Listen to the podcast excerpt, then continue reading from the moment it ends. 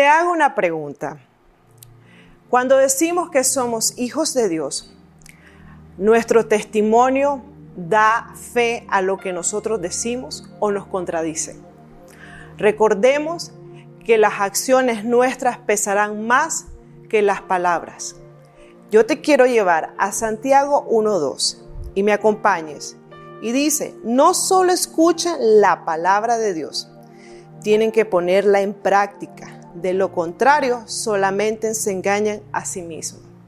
Un ejemplo de ello, si alguien nos hiere o nos ofende, ¿estamos dispuestos a perdonar 70 veces 7?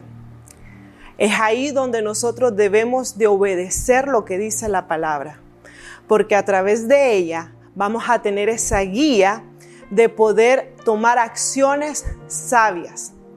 Yo hoy te animo a que podamos cada día más profundizar en leer la Biblia, pero que al mismo tiempo la llevemos en acciones concretas, porque eso nos va a ayudar a traer una transformación integral hacia nuestra vida y nos traerá de mucha bendición y marcará una diferencia que somos hijos de Dios.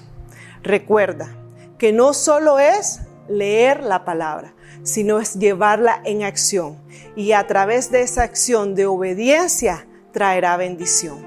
Que el Señor te bendiga.